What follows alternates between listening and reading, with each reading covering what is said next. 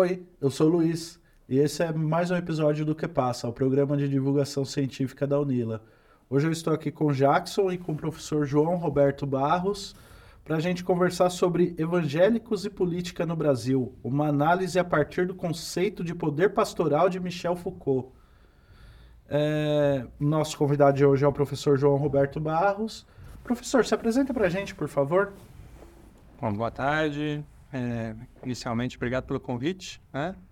É, eu sou professor aqui na Unila, né? desde 2013.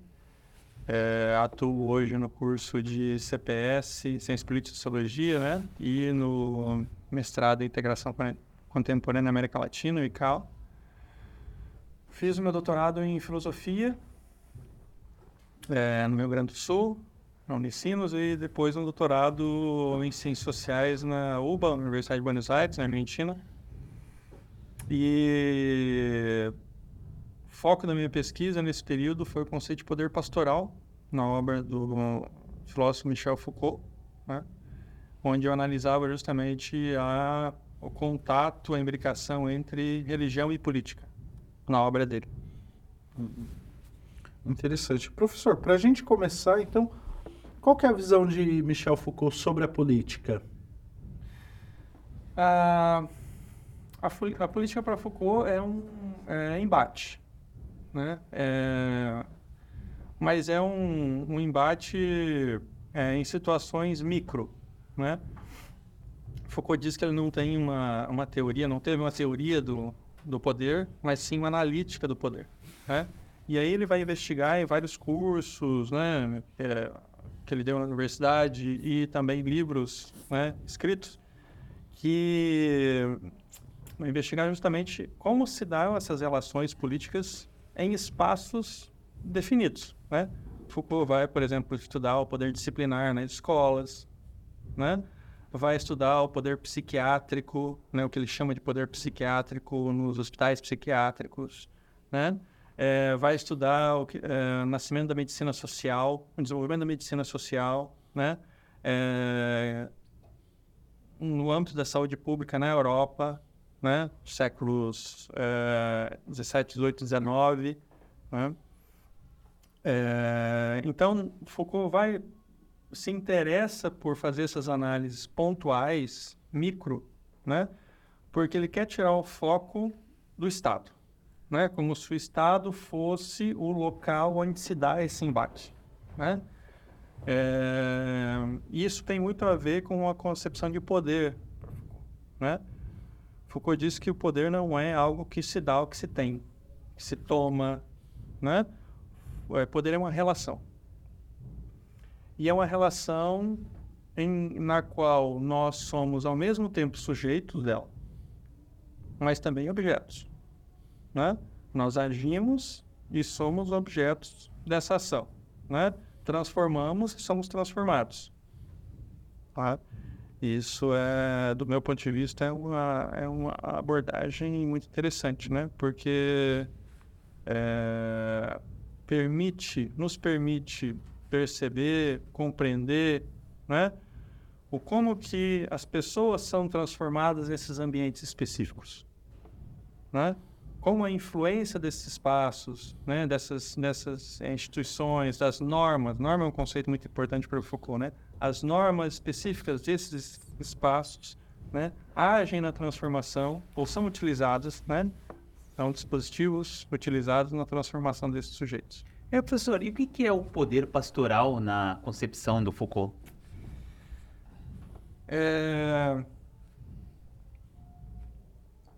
Foucault tenta Foucault diz que é, no curso Segurança Território da População, que ele está interessado num tipo de exercício do poder específico que se chama governamentalidade, que é um, um conceito que ele criou.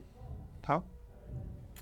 E ele considera que esse, esse tipo de exercício do poder é, foi possível com a junção né, de um tripé, que é técnicas diplomático-militares, polícia e o que ele chama de poder pastoral, que é o exercício do poder, né, é, dentro da tradição cristã medieval, Tá? Então ele vai fazer toda uma análise, por exemplo, ele tem, ele faz toda uma análise de uma é, de regras aplicadas em mosteiros. E ele se dedica especificamente, por exemplo, a uma regra chamada conhecida é, regra de São Bento, hum. né? Que foi uma regra aplicada de maneira bem ampla em vários mosteiros da Europa na época medieval. E vai é, detalhar, né? Vai tentar mostrar como que essas regras, novamente, conceito de norma aí, né? como que essas regras serviram para moldar os sujeitos, moldar as pessoas que eram submetidas a elas, né? Como que a conduta dessas pessoas era influenciada por essas normas. E o conceito de conduta daqui é interessante, porque esse conceito de governamentalidade, o que, que Foucault está perseguindo? Foucault está perseguindo um tipo de exercício de poder que não é opressão, que não é violência, que não é simplesmente, mas é, é, é, uma, é um poder caracterizado por condução de condutas. Ou seja, o governante que se pauta pela governamentalidade, de acordo com ele, né, vai se especializar em conduzir uma população tendo em conta a liberdade dessa população. Né? E aí, do meu ponto de vista, é algo interessantíssimo, né? Porque em muitos momentos essas pessoas pensam que são livres, né? Mas, na verdade, elas estão sendo conduzidas né? nesse exercício da liberdade que se dá dentro de, algum, de certos marcos, né?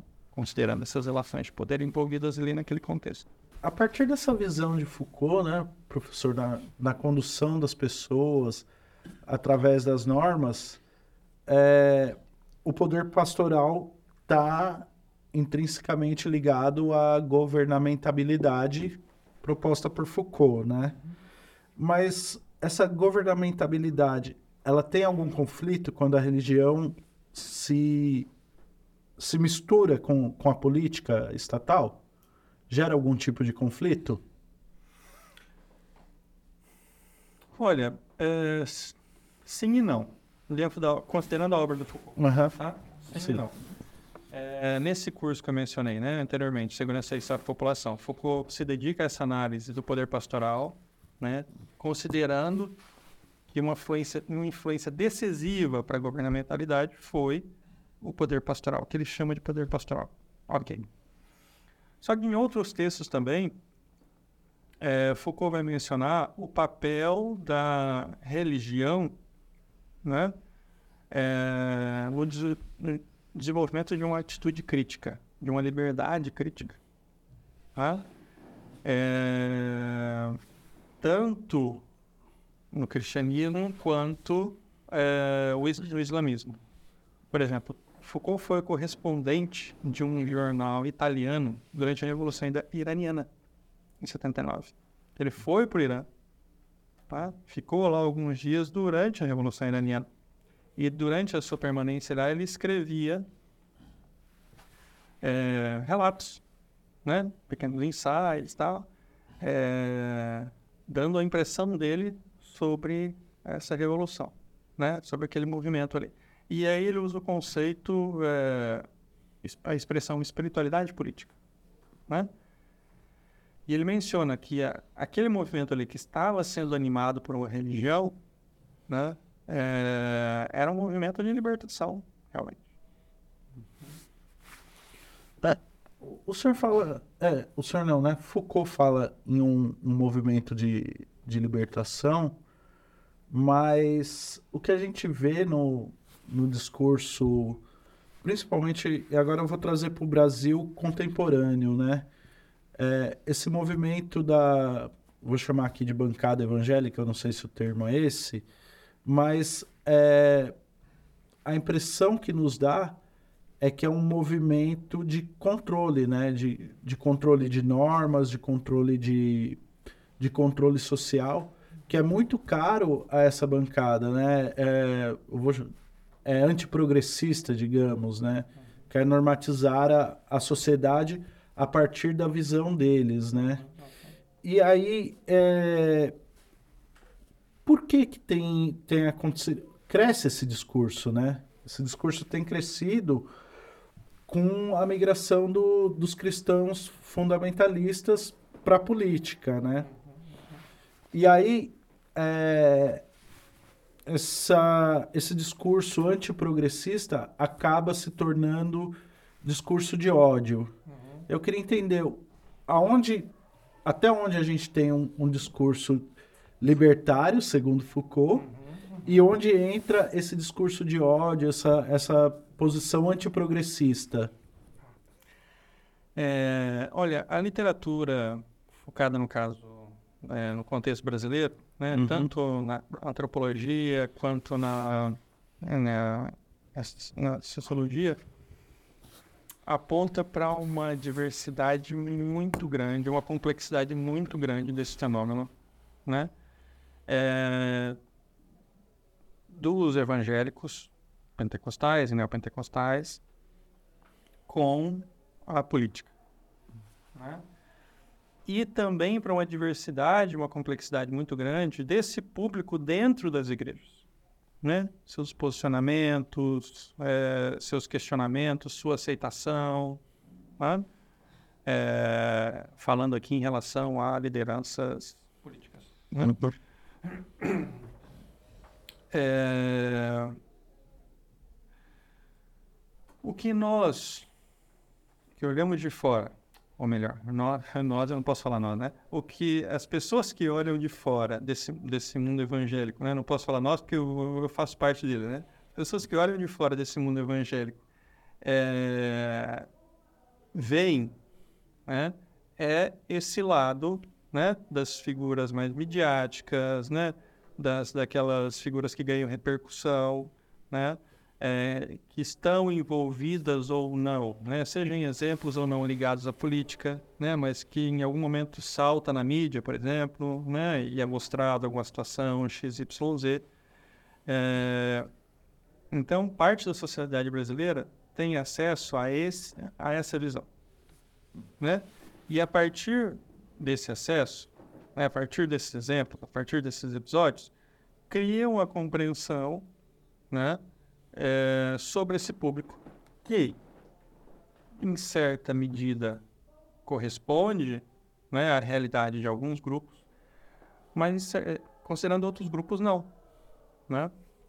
O, que o que a literatura tem apontado, por exemplo, né, que nessa diversidade dentro desse universo, a, o pentecostalismo, o neopentecostalismo no Brasil tem uma contribuição muito importante para as camadas mais pobres da população, né? O que muitos chamam de Brasil profundo, né? É... Por exemplo, essas pessoas, né? é, essas pessoas, né? Normalmente são é, as pessoas desse Brasil profundo, né? Que são pobres, são periféricas, são negras, mestiças, né? É, em grande parte, é, são pessoas que sofrem cotidianamente com preconceito social. Esse é o, esse é o, é o, é o, é o, é o dia a dia dessas pessoas. Né? No trabalho, é, em outros espaços. Tá? Então, eu, por exemplo, não consigo imaginar, mas a gente pode fazer um exercício aqui, do como essas pessoas têm ou que tem a tendência de ter uma baixa autoestima, né? Muito acentuada, né? Uma visão própria de si mesmo muito, muito, muito ruim, né? Para essas pessoas, né? Que convivem com essa dinâmica de preconceito diariamente, o pentecostalismo e o pentecostalismo no Brasil, né? E é levado por igrejas que estão lá nas periferias, né? é, dá a possibilidade dessas pessoas de se enxergarem como filhos de Deus, filhos e filhas de Deus. Gente, isso não é pouca coisa. Isso não é coisa. Sim. É, é, e, e essa fala do senhor me traz outra pergunta, né? Na verdade, é uma constatação. E eu queria saber se é uma constatação correta de que essas pessoas em vulnerabilidades sociais, né, essas pessoas que estão no Brasil profundo, elas se identificam muito com, com a teologia da prosperidade. E aí eu queria entender como se é, se é uma forma de agregar ma mais fiéis ou uma forma de se demonstrar como a religião que vai, vai trazer a prosperidade para esse povo. Queria entender essa relação entre uhum. É, essa presença uhum. e essa teologia da prosperidade, né? Sim. É... Antes de entrar diretamente na resposta para a pergunta, uhum. vou contextualizar um pouco. Nós temos é, três ondas, né, majoritariamente consideradas assim, três ondas do pentecostalismo no Brasil. Uhum. Tá? A primeira, 1910, tá? Era com a chegada de alguns de missionários no, no Pará e em São Paulo. Tá? No Pará é fundada a Assembleia de Deus e no Pará, é, no Pará a Assembleia de Deus e em São Paulo a Congregação Cristã do Brasil tá? Essa é a primeira onda, ok? Então, a segunda onda é década de 50 e 60, década de 50 e 60, né? Em que nós temos é, dois exemplos, que é a quadrangular e a Deus e Amor. Duas igrejas começam nesse período, tá? Que a ênfase delas é cura divina, tá? E o início do uso do rádio para evangelismo de massa. Essa é uma das diferenças em relação à primeira onda, né? que enfatizava o dom de línguas e o ascetismo em relação ao mundo, ou seja, rejeição do mundo, né? Essas igrejas são tudo originárias do Brasil mesmo, né? Brasil. São daqui uhum. mesmo. Uhum. Isso. E aí a terceira onda é onde chega forte a teologia da prosperidade, né? É, terceira onda, década de 70 e 80, é marcada pela IURT, que é a Universal, né? A Internacional da Graça e Renascer e outras, tá? E aí, a, a, grande diferença delas é a teoria da prosperidade e uma que é menos comentada, que é a teoria, teologia do domínio. E depois é, eu posso comentar um pouco sobre ela. Mas a, a, a teologia da prosperidade né, vai justamente encontrar nesses bolsões de miséria, nesses bolsões de carência, né, que nós estávamos comentando antes, das grandes periferias e tal, é um ambiente muito propício para esse tipo de mensagem, né? Que você pode é, ascender socialmente, né? Que pelo esforço próprio você pode é, conseguir condições melhores de vida e tal, tal, tal, tal. Agora tem um pano de fundo aí na sociedade brasileira que é, nas décadas de 60 e 70, havia né, um movimento muito forte na Igreja Católica, né, influenciado pela teologia da libertação. Tá? E essa, é, esse, essa corrente católica né, fazia um trabalho social muito forte. Né? É, por exemplo, as comunidades eclesiais de base. A diferença entre as comunidades eclesiais de base da Igreja Católica e a teologia da prosperidade trazida pelas é, igrejas pentecostais, neopentecostais, né, é que a é, teologia de, da libertação proporcionava uma crítica social aliada ao evangelho. E aí crítica aos elementos estruturais da sociedade. Né? As causas que estruturam a pobreza, as causas que estruturam a falta de emprego, as causas que estruturam, né, que levam à falta de saneamento básico, falta de educação e daí por diante. Né? A teologia da prosperidade não traz isso. Né? Ela foca nos elementos individuais, né? na percepção individual da pessoa, subjetiva da pessoa, da sua própria vida, da sua própria realidade, né? E como ela pode, a partir do, esforço próprio, mudar isso, sem atacar as causas estruturais. Ok? Bem, é... então nós vemos essa diferença muito grande entre essas duas, né? paulatinamente, né, na década de 80, 90, a, a teologia da libertação, a, SEBS e tal, é, foram perdendo força dentro da própria Igreja Católica, né? e deixando espaço para que as igrejas evangélicas avançassem, né? É, e pudessem ter contato com esse público. Tá?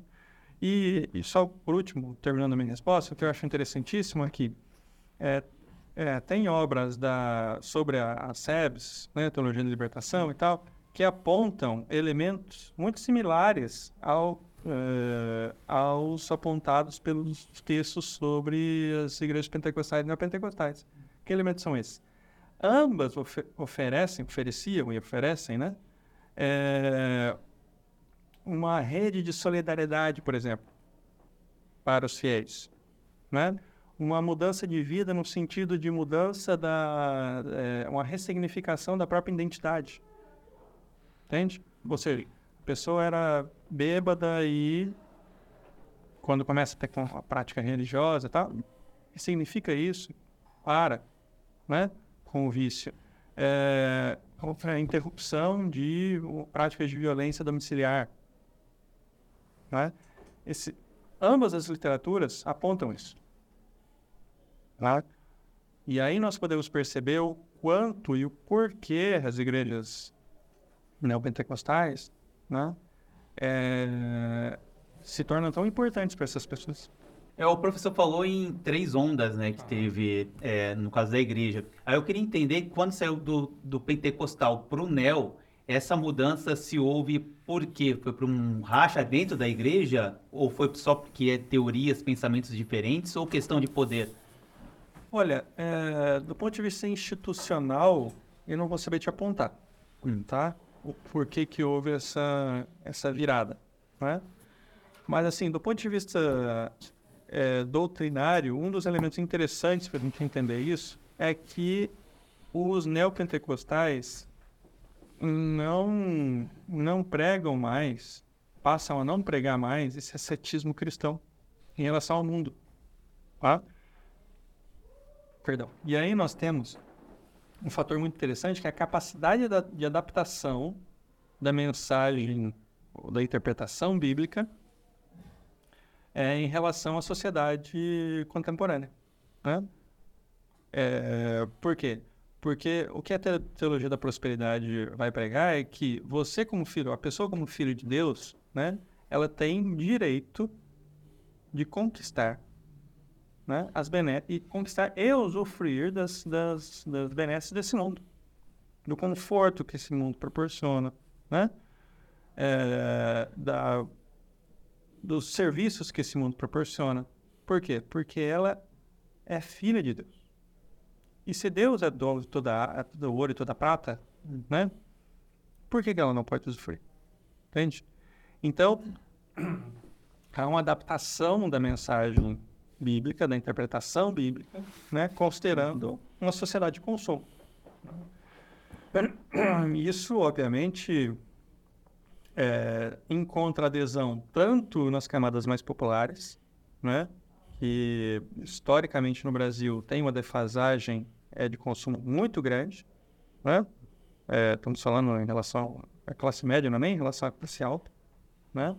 Mas também encontra adesão nas classes médias, em estratos da, da, da classe média, né? Porque essa pessoa que conquistou um certo conforto na vida, né, que já tem um, uma estabilidade talvez, tá, tá, tá, vê a possibilidade de exercer sua fé nesse ambiente, sem ser julgada, sem ter que passar por privações, e tal. Uh, professor, é, pela sua fala, nota, dá para notar que as igrejas é, pentecostais e neopentecostais elas têm uma adaptação, não vou usar essa palavra, não sei se, se é a correta, mas uma adaptação maior às mudanças da sociedade. Porque, por exemplo, uh, qualquer mudança no, no catolicismo é uma mudança lenta e gradual. Mas o senhor falou que de, vamos botar em 100 anos de igrejas evangélicas e pentecostais e neopentecostais no Brasil, a gente teve três ondas que se adaptaram à sociedade de cada época. É, a que se deve essa velocidade de adaptação? talvez por serem instituições menores, ou talvez ah, seja mais importante é, aumentar o rebanho do que é, guardar certas práticas. Uhum. O que, que acontece para ter essa adaptação tão rápida? É, primeiramente, uma hierarquia muito menos rígida, né? É uma flexibilidade organizacional muito maior. Muito maior. Por hierarquia aqui, eu não, eu não quero colocar como se as igrejas evangélicas é, não, não fossem organizadas, do ponto de vista hierárquico, né? Pastor, com membros em funções definidas, não é isso. Né? Existe uma organização. É, só que elas não estão submetidas a um único pontífice, por exemplo. Uhum. Né? É, elas não estão submetidas a, por exemplo, a uma autoridade é, que está localizada em outro país, fora do seu contexto nacional, né? contexto no qual elas estão inseridas. E é prática, é, é muito, é muito é, institucionalmente hoje no Brasil, legalmente, eu quero dizer, perdão, né? É, é, é, você consegue, a pessoa consegue sair de uma igreja e fundar outra igreja. Legalmente isso é possível. Tá? Isso com o tempo é, foi possibilitando que a, a igreja evangélica se diversificasse na sociedade brasileira de uma maneira impressionante. Né? Impressionante. Né? No início da minha fala, eu, eu, apontava para isso, né? a complexidade, a diversidade uhum. desse público. Né? É...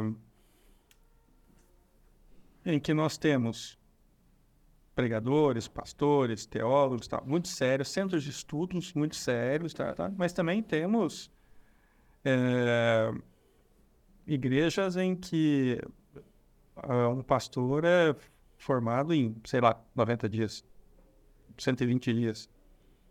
Certo? Hum. Aí acontece, às vezes, da pessoa. Tem, tem uma literatura especializada na, na relação entre tráfico, traficantes e, e igreja evangélica, né? Uhum. O que para mim é uma relação interessantíssima de ser estudada e tal, né? Eu estou lendo sobre isso agora. É... Acontece do, do, do, do, traficante se converter, deixar o tráfico, né? e passar a dar testemunho para as igrejas.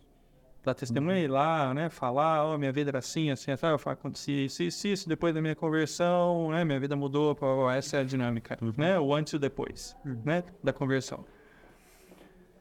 Mas isso, imagino, né? Uma pessoa que está num contexto de tráfico, né? É, envolvida no tráfico de drogas.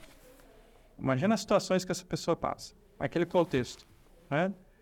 E do dia para a noite, entre aspas, mas num período muito curto, sair desse, desse ambiente e passar a, a, a pisar no ponto das igrejas, né? sendo é, referência, dando testemunho para outras pessoas, isso, isso é uma mudança muito rápida, né? E que muito possibilitada também, né, por essa flexibilidade organizacional e uhum. dinâmica, né, muito mais fluida das igrejas evangélicas em relação à, à igreja católica. Sim. É, professor, é, eu queria voltar a falar sobre política, é, essa expansão que tá, que ocorre né, entre cada vez mais evangélicos entrando dentro do. Virando deputados, vereadores, enfim, prefeitos, candidatos a presidente, como já tivemos pastores. Uhum. É, eu queria saber se o ponto final dessa expansão seria pensar numa teo, teocracia aqui no Brasil? Olha, nós temos uma grande. Em, em relação à igreja evangélica, protestantes, né, de forma geral, nós temos uma grande influência missionária dos Estados Unidos. Hum. Né? Nos Estados Unidos, nós já vemos é, há, algum, há mais de década né, a formação de uma formação e consolidação do que a bibliografia chama de uma direita cristã, que identifica nacionalismo né, com é, mensagem bíblica, né, ou prática cristã e tal. Nos Estados Unidos nós não temos uma teocracia. Né? Muito pelo contrário, é conhecida como a democracia exemplo no mundo, Hum. né? Hum. Então, é, é, muitas pessoas consideram isso. É, o fato de não, ter, não ser uma teocracia não livra essa sociedade e a arena pública né, de alguns empates é, em diversas áreas, em alguns deles em que a igreja cristã evangélica entra de maneira mais forte. Né? Então, esses embates, esses embates políticos acontecem. Né? É, e, ao que tudo indica, no Brasil, a tendência é a mesma. Claro. Né? É, a história ela é dinâmica. Né? Mas o que tudo indica, a, a tendência é a mesma. Isso não exime, ou perdão, não, não, não, não, não exclui a possibilidade de nós termos dentro da sociedade brasileira atores da comunidade evangélica com grande visibilidade né, que militam nesse sentido. Né? Militam claramente nesse sentido. Né? E tem uma, perdão, e tem uma aderência muito forte a, a, ao espectro de direita, extrema-direita. Né? Um exemplo clássico né, é, é o pastor Silas Malafaia. Né? Eu me lembro de pregações é, dele há muitos anos já. Tá? Estou aqui colocando um espectro de 10 anos, posso estar enganado, mas acho que é isso. Né? Em que ele fazia menção a uma expressão que é a nação evangélica. Né? E ele afirmava isso, né? que era necessário construir uma nação evangélica. Né? E isso tem muita proximidade com, né, com, essa, com esse exemplo de formação de direita cristã nos Estados Unidos. Hum. Né? É... Por quê? Porque a identificação entre uma nacionalidade, né, um patriotismo, né, com uma, uma leitura específica, uma, uma, uma, defesa de uma fé específica, né, a partir de um texto que historicamente foi tomado de né, várias leituras, né, foi abordado por várias leituras. Mas essa, essa identificação entre fé cristã e patriotismo. Para concluir minha resposta, eu quero só mencionar o autor é, dos Estados Unidos, um pastor que eu gosto muito, chamado Ti- Timothy Keller, que ele tem um livro chamado é, O Profeta Pródigo, que é um livro sobre um livro muito fácil de ser lido, espetacular, curto, né? É, e barato, que é, que é melhor ainda, né? É o verdadeiro BBB, né? E ele é, menciona, ele trabalha nesse livro é, uma interpretação do livro de Jonas, que é um livro da Bíblia, né?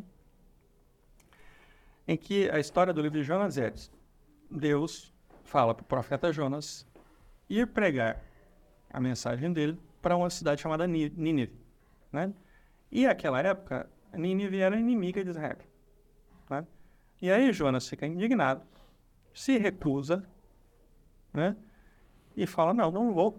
E pega um barco e vai, se Deus mandou ir para leste, ele vai para oeste. Né? No meio da viagem tem uma tempestade lá, não sei o que, não sei o que. Os outros tripulantes do barco jogam o Jonas na água, ele é engolido por um peixe. Passa três dias na barriga do peixe vai para onde? Em Nínive. Né? E aí faz o que- o que foi mandado fazer desde o início, né?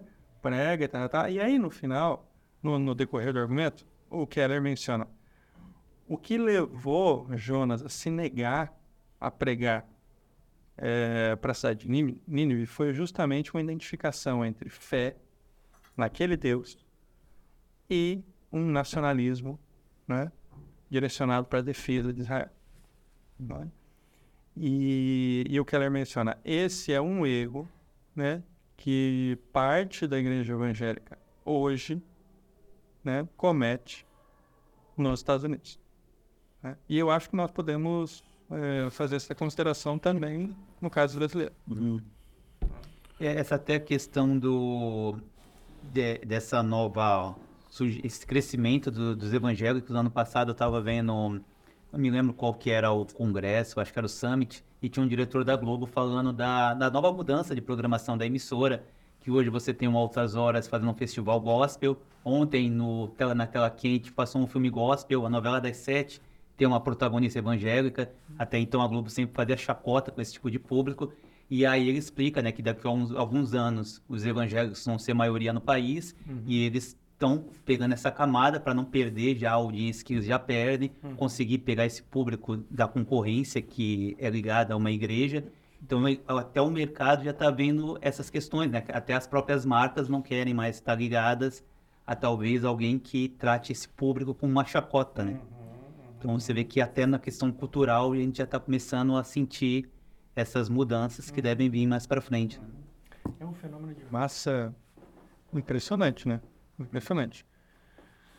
É, nós, nós, primeiro, nós temos. Impressionante por quê? Porque nós temos que pensar que o Brasil não, não é um país, o Brasil é um continente.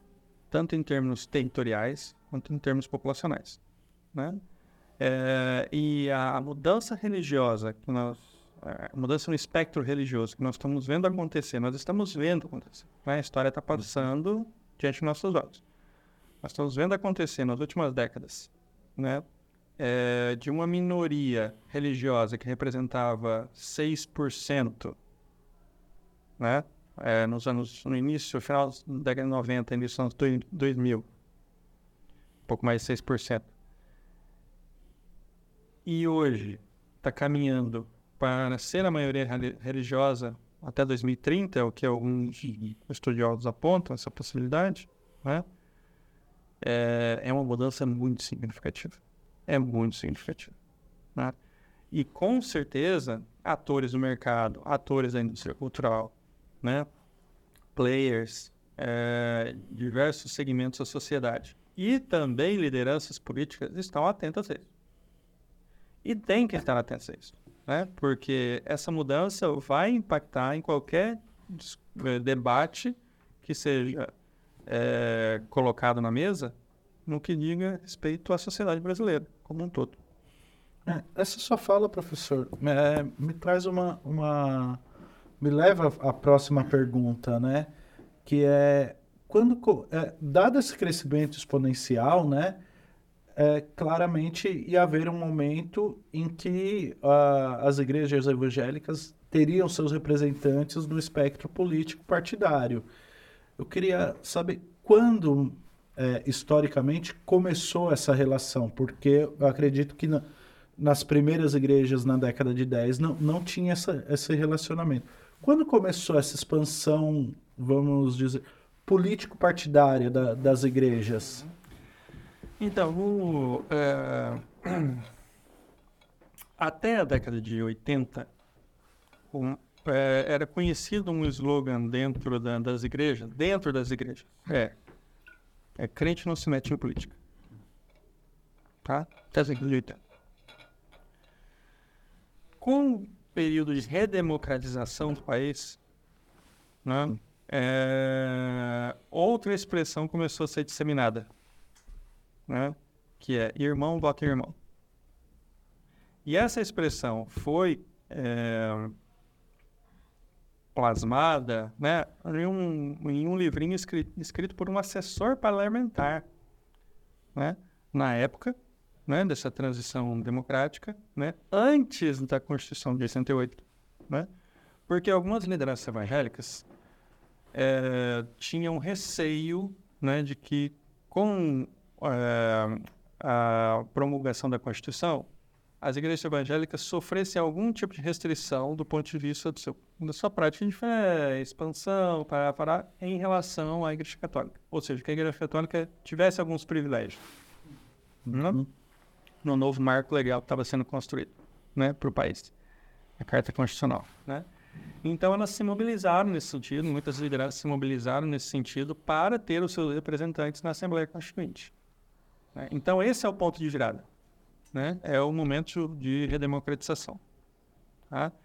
É... Do ponto de vista do, da academia, esse também, ou seja, quando os estudiosos passaram, mais estudiosos passaram, mais pesquisadores, né, é, passaram a se, a se interessar por esse tema, por essa relação, né, evangélicos e política, foi também em relação à Constituinte, no momento da Constituinte. E outro marco é a aquisição da Rede Record pela Universal. Né? Ali, né, esse fato despertou né, o interesse de, de, alguns pesquisadores, porque pensaram, opa, né, esse pessoal entrou num nicho agora né, que era muito restrito. Né, muito restrito. E extremamente preconceituoso com o público evangélico. Né? Se a gente pensar em indústria cultural brasileira, né? Uhum. Mídia de massa e tal, tal, tal. É, professor, é impressão minha ou os pentecostais estão mais fortes dentro da bancada evangélica que os protestantes? Ou é meio a meio, tá tudo misturado? Não, não, não, ou realmente eles são maioria? É... No, não só em relação à, à representação política, né? mas também na sociedade, os pentecostais e neopentecostais são em muito maior número do que os, os, os protestantes tradicionais, as igrejas históricas, denominações históricas, como conhecido, né? Batistas, presbiterianos, tá? é, anglicanos. Tá? Mas, mas, isso se deve ao, ao ascetismo de determinadas do, é, denominações ou tem algum outro... É, boa pergunta. Olha só, é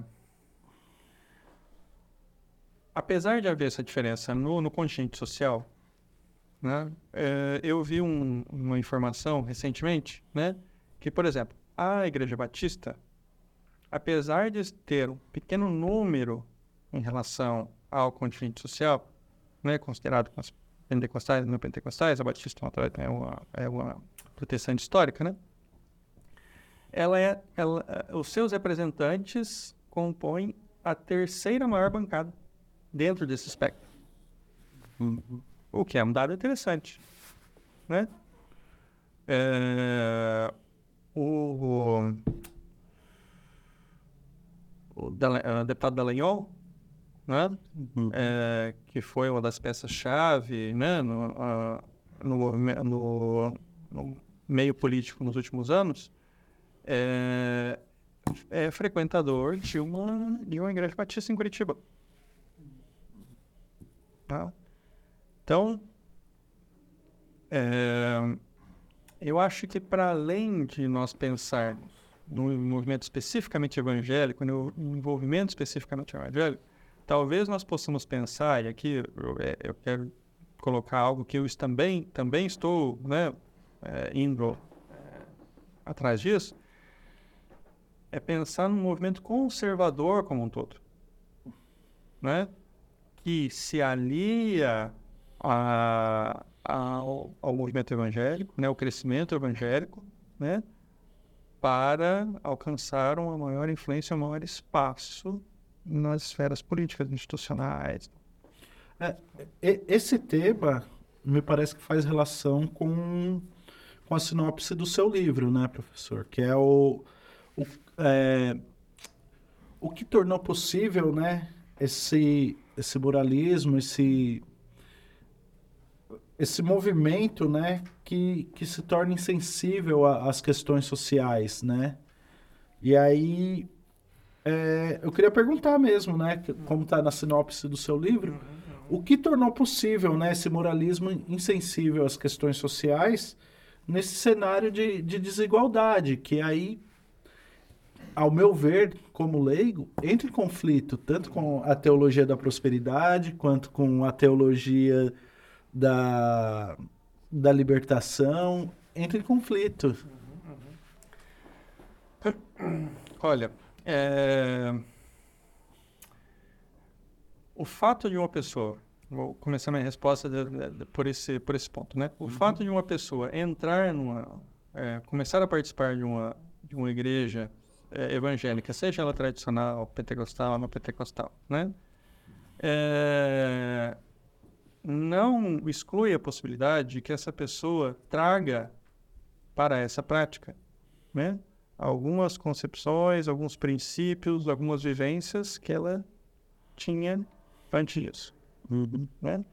Isso se dá em diferentes é, contextos, se nós considerarmos camadas sociais. Isso se dá tanto na pessoa periférica, né?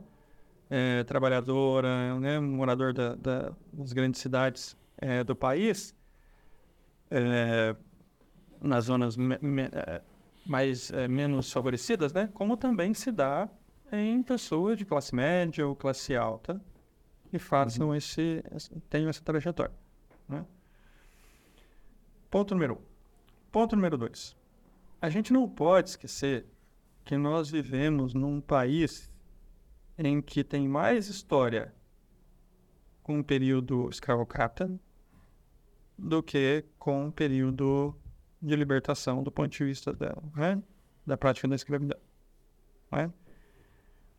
Se nós lembrarmos disso, nós podemos entender, ou pelo menos pensar na possibilidade, de que muita da nossa dinâmica social né, e muito daquilo que nós carregamos como conflitos, convivemos né, com conflitos dentro da nossa sociedade, está relacionado a isso.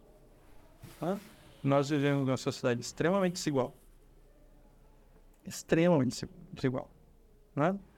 É, nós temos nichos dentro da nossa, da nossa sociedade que são muito conservadores, né? muito avesso a conquistas sociais, né? muito avesso ao que na Bíblia é chamado do, é, do quarteto da vulnerabilidade, né? de atender a, a esse quarteto, né? que são é, é, o, o pobre, o órfão, a viúva e o estrangeiro né, essas quatro figuras vulneráveis dentro da sociedade que são nomeadas na Bíblia, né? É, quando nós temos, por exemplo, políticas públicas que são voltadas para esses grupos e para tantos outros, né? É, nós vemos reações de alguns setores e reações muito fortes. Mesmo grupos que é, às vezes impunham, impunham a Bíblia, né, e, e tenham alguma relação com esta, é, com essa, com algumas igrejas evangélicas, por exemplo. Uhum. Mas mesmo católicas também, né? Professor, e sobre discurso de ódio? Essa grande migração de fundamentalistas cristãos à política uhum. tem a ver com esse aumento também no, no discurso de ódio? Bom, é, sim, nós podemos encontrar essa relação, principalmente se nós pensarmos na é, teologia do domínio, que eu mencionei anteriormente, né? que é um, uma, uma vertente de interpretação bíblica, né? e abordagem dos textos bíblicos, em que vai fazer uma separação muito estrita entre nós e eles. Sabe, esse, esse tipo de dicotomia, de dualismo, né? Em que nós somos os defensores da moral, do bem, e vamos colocar vários, né? Da família, né é, e aqueles são os que atacam, os que prejudicam, os que corrompem a sociedade, né? Tal. É, então tem isso. Mas também tem né, é, uma, um, um ingrediente de preconceito em relação aos evangélicos muito grande dentro da sociedade. Né? Que vão, talvez, né, apontar para esse público e dizer: tá vendo?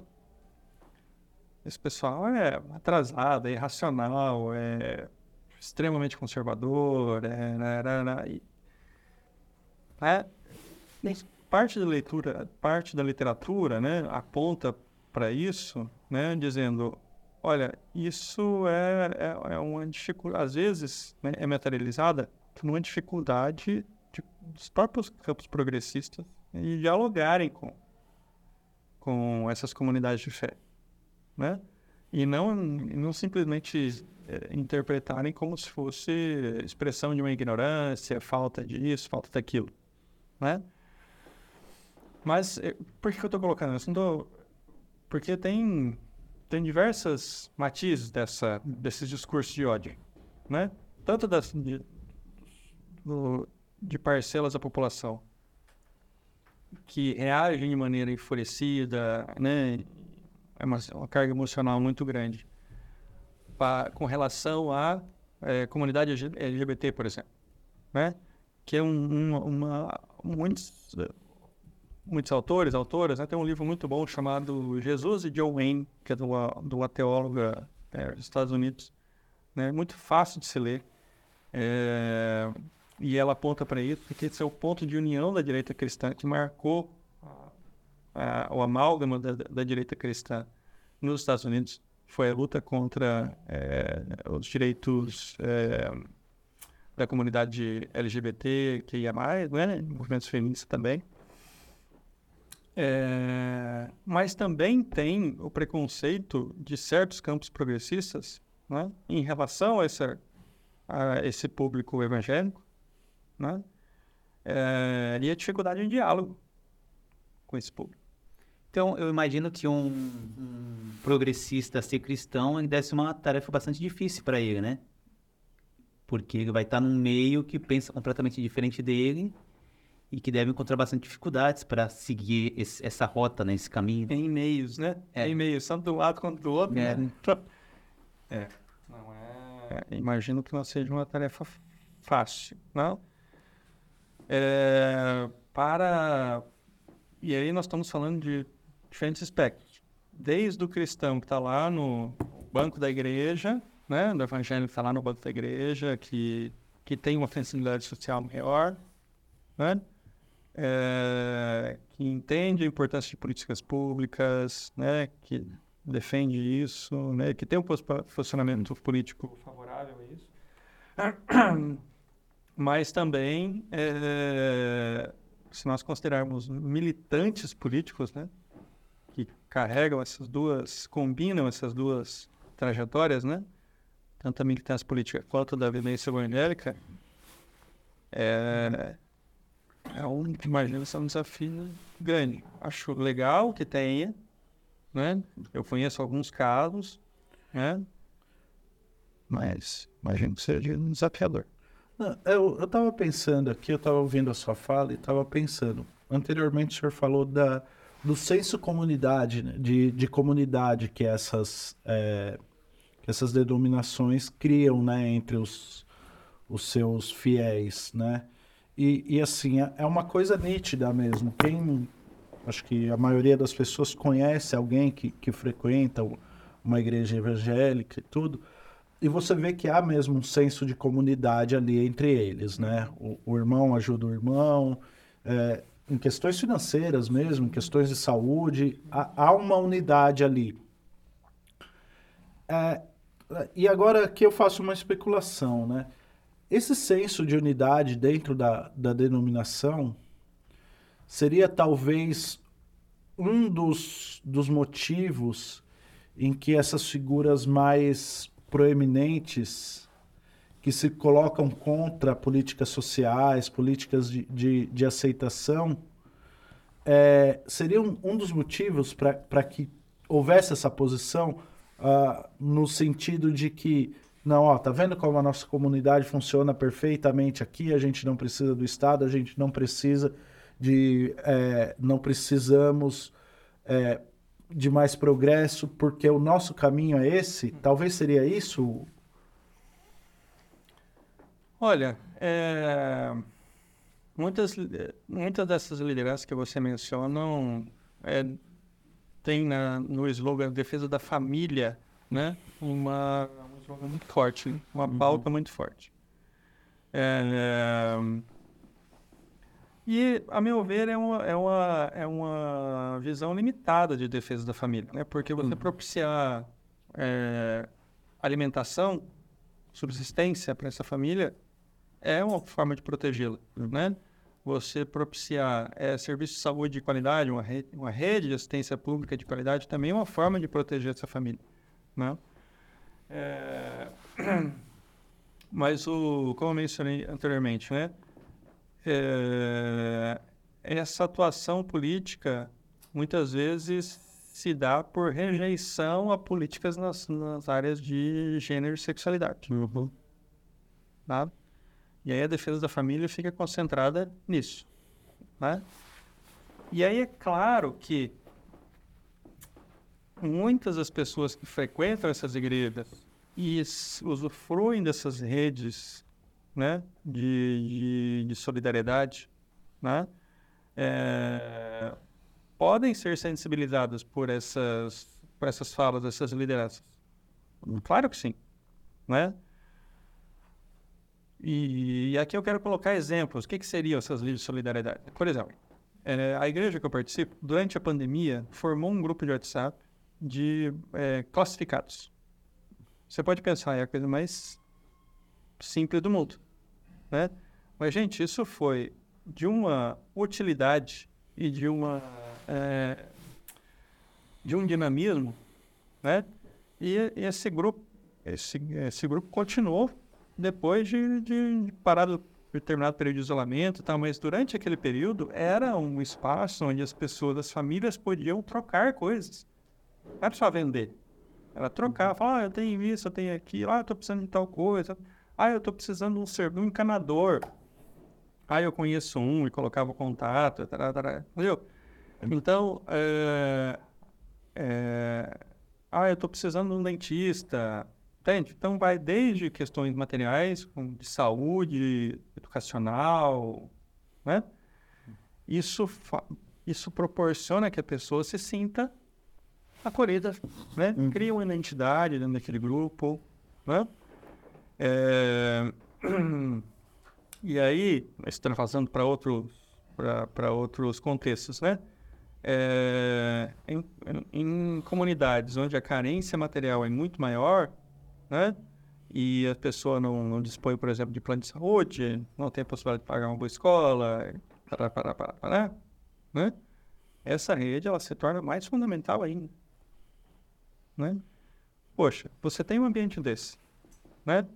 E, e começa a ser difundido de, dentro desse ambiente, né? Uma posição política X, Y, Z. Tá? É, é compreensível nós, nós perceber, né?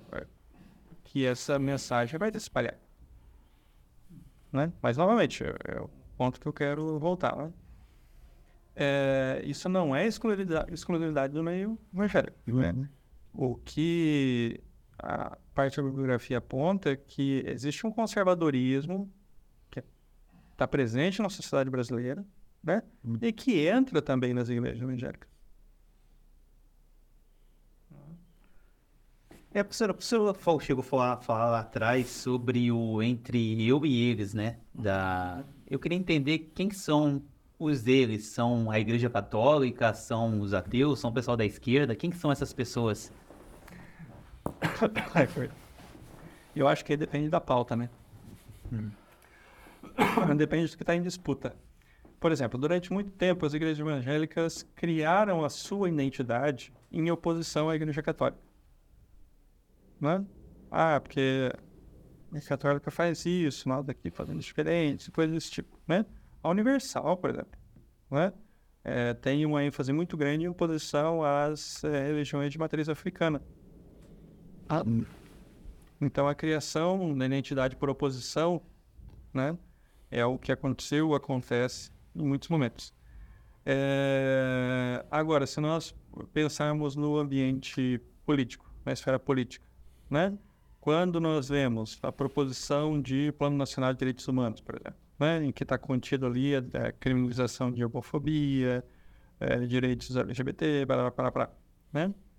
É, esse nós e eles vai ser né, deslocado para essa para essa para essa atuação política, para essa batalha, né? Uhum. Para essa disputa, na, nos termos que eu mencionei do Foucault lá no início, né?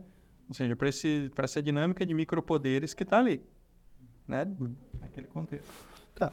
É, professor, é, assim, o, o poder, é, essa, essa sua análise, né? O, o conceito de poder pastoral do Foucault, ele consegue explicar para a gente, ou talvez algum outro teórico consiga explicar o, o porquê essa defesa exacerbada da, da família Deixa eu ver se o termo é esse.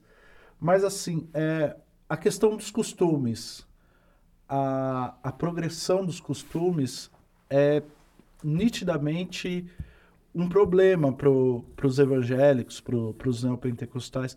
Então, eu, eu falei antes que, que a Igreja Católica ela demora a ter algum, a ter algum avanço, né? Por, por conta da estrutura e tal. Mas, assim, eu também vejo que as igrejas evangélicas e neopentecostais, elas pare, parece ser uma pedra fundamental, né? A, a questão dos costumes para eles. Daí eu queria entender essa relação e se, e se, e se esse conceito de poder pastoral consegue explicar isso para gente. Olha, eu vou começar minha resposta por outro ponto. Isso era um questionamento meu também. Uhum. Não é? Era não. Quando eu, eu penso sobre isso ainda, né? É... Mas eu encontrei um elemento muito interessante para me ajudar a compreender isso, é, conversando com um pastor nacionalmente conhecido chamado pastor Ariovaldo Ramos, que é uma liderança evangélica é, foi atuante, muito atuante politicamente, né, tal. É, já foi assessor da presidência da República, no primeiro mandato Lula, na área de educação alimentar, segurança alimentar. E uma conversa com ele, eu fiz essa pergunta, né? E ele me respondeu assim, olha, é, pensa no pastor que está lá na ponta, lá na periferia, né? num ambiente que é, é totalmente carente, né? totalmente vulnerável, em que as meninas de 12, 13 anos estão indo pro pancadão, né? Então, estão tendo relações com um, dois, três, quatro, cinco pessoas na mesma noite, consumindo drogas. Pensa nisso. E aí pensa num pastor que está atuando nessa comunidade né, e chega para ele a notícia de que é, aquele movimento XY, movimento político XYZ, está querendo liberar tudo. Esse pastor vai pirar. Ele falou, não, peraí. Eu estou aqui trabalhando todo dia, estou dando minha vida, né? Para tentar salvar, né? O pouco que eu posso. Ainda tem uma galera que quer liberar. Entende? Eu vou dizer para vocês, na minha vivência de classe média, tará, tará, tará, tará, né? Eu não consigo imaginar o que é isso. Tá? Mas com essa resposta dele eu consegui ver, né, por um ângulo que eu não tinha, não tinha percebido ainda. Professor, e nos outros países da América Latina, como que é essa relação da igreja, né, especialmente a evangélica, com o Estado, com o poder? Olha, é... O Brasil é um exemplo, é um caso singular, né? Por enquanto.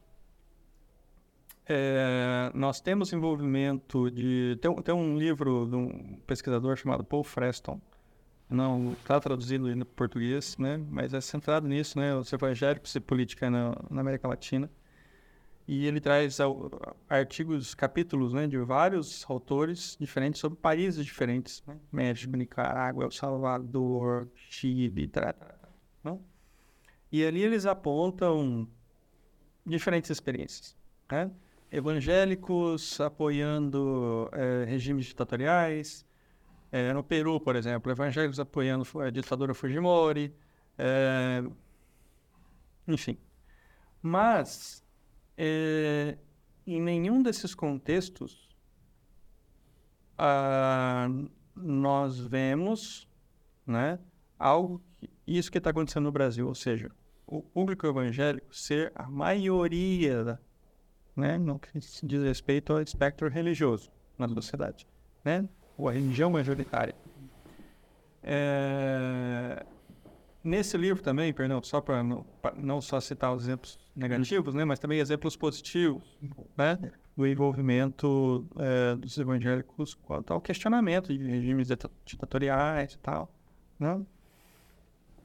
É... Então, assim, o Brasil é um caso muito, muito singular nesse sentido, né? É... E é uma situação é, né, que apresenta desafios para nós, desafios de compreensão, né? Mas também acho que aponta para a necessidade de nós entendermos melhor isso que está acontecendo, porque querendo ou não, o Brasil é um polo de influência, de liderança econômica e cultural no continente. Né? Se nós pensarmos por esse ponto de vista, não é absurdo nós considerarmos a possibilidade que esse esse esse crescimento evangélico, né, principalmente pentecostal, neopentecostal, é, possa acontecer em outros em outros nos países vizinhos também. E se nós consideramos a atuação missionária dessas igrejas, ou seja, de envio de pastores, de missionários, né, para outros países, né, é, nós podemos realmente é, considerar isso, né? Porque essas, essas igrejas têm uma atividade missionária muito forte, muito forte, né?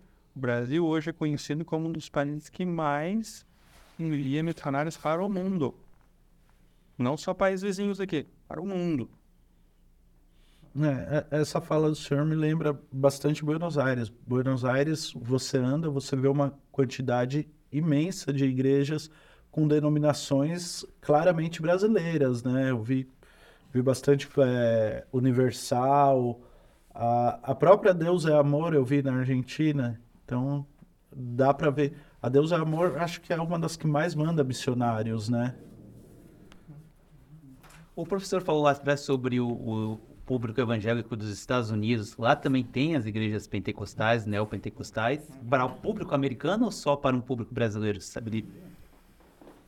Não, para público americano também. É, o pentecostalismo nasceu nos Estados Unidos tá? na virada do século, tá? É, 19 para o 20. É, nasceu com um negro. Saindo dos protestantes daí. Agora eu não me lembro exatamente né, se ele já era, já, já participava de uma igreja protestante histórica, é, mas ele é, fundou uma igreja é, e que essa igreja é conhecida como é, a gente conhece a atuação dele não pelo nome da igreja, mas pelo que aconteceu, que é conhecido na literatura como o avivamento da Rua Azusa, né?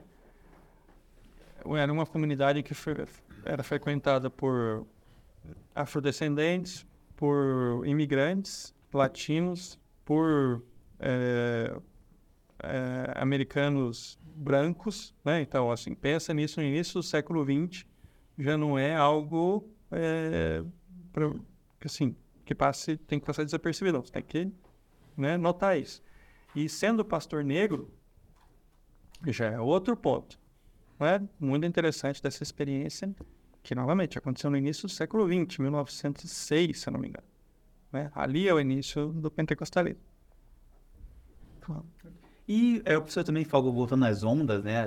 Três ondas, a última aconteceu há muito tempo atrás, né? E como a gente tem bastante essa evolução dentro, dentro desse, nicho, desse nicho, desse núcleo, queria saber se existe uma, uma quarta onda chegando, tem essa previsão ou vamos ficar por aí mesmo? Pergunta difícil, né? Tipo uma, uma bola de neve que a gente vê hoje, é... como vendendo com uma, a nova igreja. Já fui na Bola de Neve há um tempão atrás. Olha, foi uma experiência. Para quem era universitário na época, ah. foi uma experiência ótima. É... Não saberia dizer. Não saberia dizer. O que eu percebo, né, é, o que eu tenho para mim é que cada vez mais, nas próximas é, décadas, isso vai ser um, por um período, isso vai ser um, uma agenda de pesquisa muito importante, né? Aqui falando propriamente de academia, né?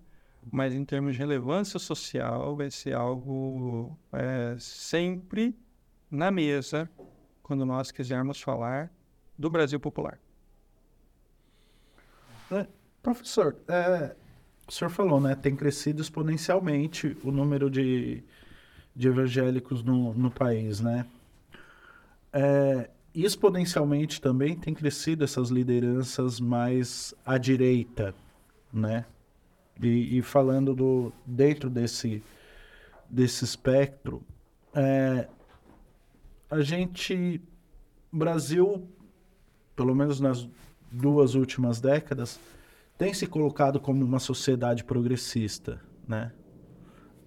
E digo isso no, no avanço dos direitos humanos, no, no avanço dos direitos da, da, das pessoas LGBTQIA+, nos avanços sociais, tem sido progressista. Uhum.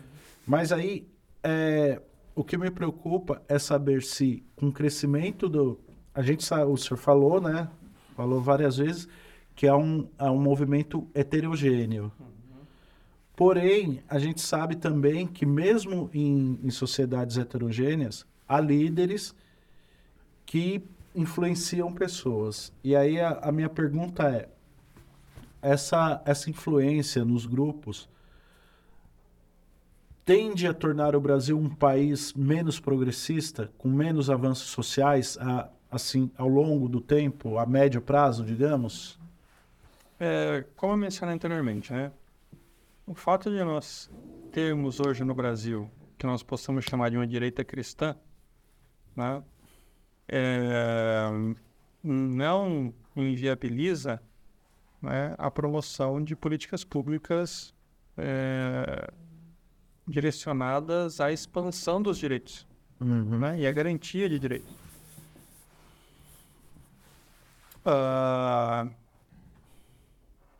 e essa direita cristã também, né, nada garante que ela seja algo que vá permanecer com a mesma força, ou com a mesma intensidade, ou com o mesmo tamanho, uhum. né? Porque se nós pensarmos em, em anos anteriores, é, no, ali no, no, início da década de 2000, né, é, havia um grande, um grande conjunto de atores políticos, representantes dos evangélicos, né, que estavam com o governo que apoiavam essa formulação de situação de políticas públicas, né, situação de direito, garantia de direitos e tal. Né? Então, quando a gente pensa né, ao decorrer da história, né, em longo prazo, a gente tem que considerar essas mudanças. Mas me parece, né, é, que essa direita cristã, em alguma medida, vai conservar, né, e vai reforçar as pautas do que eu chamei de conservadorismo social, uhum. né, antes da nossa conversa, né, em maior ou menor medida né? porque isso faz parte da sociedade brasileira. Né? Nós temos setores muito conservadores que, enfim, defendem outras pautas. Né? Queria entender né, se, se esse conceito de poder pastoral ele, ele consegue explicar essa aproximação entre o cristianismo uhum. e partidos é, eu vou usar eu não vou usar aqui partidos mas movimentos de extrema direita porque a gente tem aqui no Brasil, década de 20, não, década de. Enfim. O nacionalismo de Plínio Salgado era bem calcado no, no cristianismo.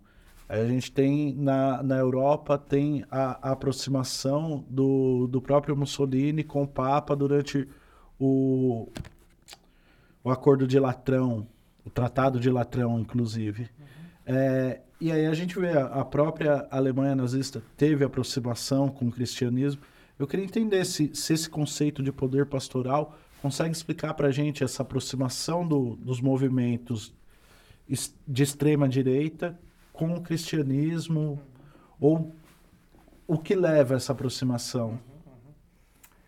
É, é o Foucault é, trabalha muito é, nesse conceito né, que ele propôs, é, o controle da sexualidade.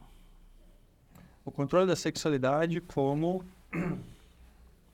é, uma estratégia né, para a, o direcionamento da, liber, da liberdade das pessoas, né? da população. Né? Vou utilizar o termo mais Uhum. fiel aqui ao livro. É, então, pensando né, na- nos posicionamentos conservadores de muitas dessas lideranças, né, é, em relação a pauta de costumes, Uhum. né, nós podemos estabelecer esse ponto de contato, né, porque o Foucault vai falar de uma dimensão produtiva do poder, né? que influencia na produção dos nossos corpos e da nossa subjetividade. Por sub- subjetividade pensamos emoções, né? Hum. É, pensamentos, medos ah, e o papel que a sexualidade tem nesse, né? É uma importância que é dada à sexualidade nessa, nessa dinâmica produtiva é muito grande nas obras do Foucault. Você acabou estudando religião, né? E a gente acredita que religião e ciência são dois assuntos conflitantes, né? Você vê diariamente aí na internet vídeos, podcasts, geralmente falando cientista versus um religioso. Não que eles vão brigar, mas o público acredita que eles nunca vão entrar em consenso. E aí eu queria saber como que foi fazer essa pesquisa e se recebeu muitas críticas de ambos os lados. Ah, sim, não. É, bom, Não, eu, eu, Ah. quero, eu quero estender essa pergunta do Jackson um pouquinho e entender como é a sua relação. O senhor já falou que, que é um religioso e também é um cientista. Então, estender a, a, a sua resposta com, com essa minha, minha pergunta. Olha só, é, eu vou começar hum, falando o seguinte: dentro da igreja eu não deixava muito claro o que, eu estudava. Tá? Vamos começar por aí.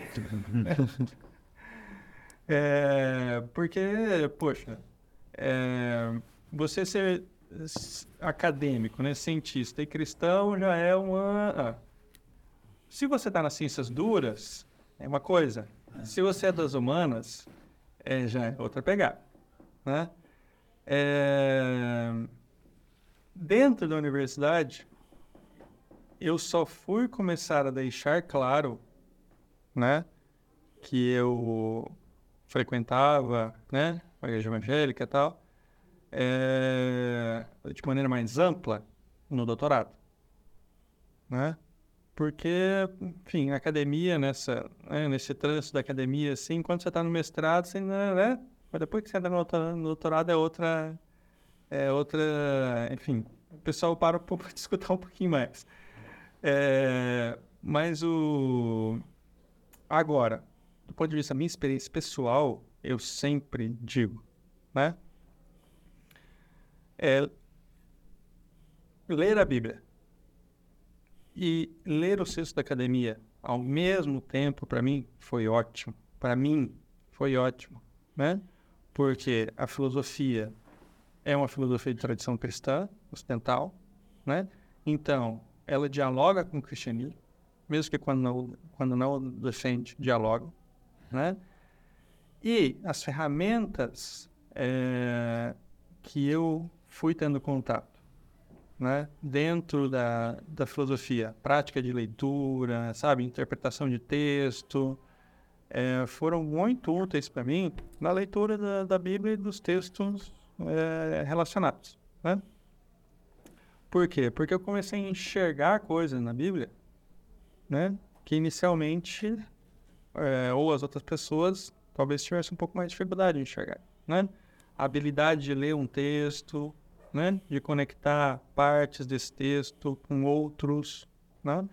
Eh, eu me lembro muito bem, e, e, e vice-versa também, a habilidade de leitura, né? É, levada para a academia a partir da leitura diária da Bíblia. Né? Eu me lembro até hoje, né? Que no início da minha caminhada cristã, que também foi concomitante, né? Mais ou menos no início da faculdade com a caminhada cristã, é, a o meu hábito de leitura diária da Bíblia me ajudou muito na capacidade de ler os textos da filosofia, que são extremamente desafiadores, complexo, né? Cada filósofo com a sua linguagem própria, os seus conceitos próprios, tal. Então essa caminhada conjunta para mim, cara, Foi espetacular. Muito boa. Né? Desafiador. Né? Mas muito bom. Obrigado, professor. Foi um prazer receber o senhor aqui. Foi, mais uma vez, esclarecedor. Eu sempre saio desse programa mais esclarecido. E obrigado. Esperamos recebê-lo mais algumas vezes aqui. E para você que está assistindo, muito obrigado pela sua presença. Não se esqueça de deixar o like no, no vídeo, se inscrever no canal, ativar o sininho das notificações. E se tiver alguma dúvida, usa a caixa de comentários aqui embaixo que a gente responde o mais rápido possível. Obrigado e até semana que vem.